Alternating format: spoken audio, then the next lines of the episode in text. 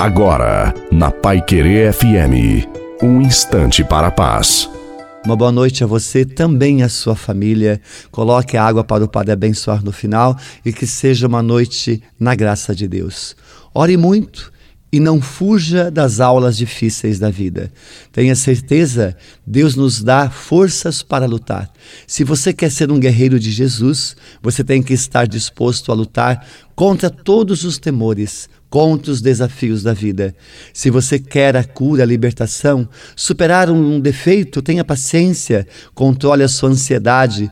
Um coração ansioso não consegue se concentrar em nada, não suporta até o silêncio. Busque a oração, silencie Escute Deus te dizendo: confia em mim.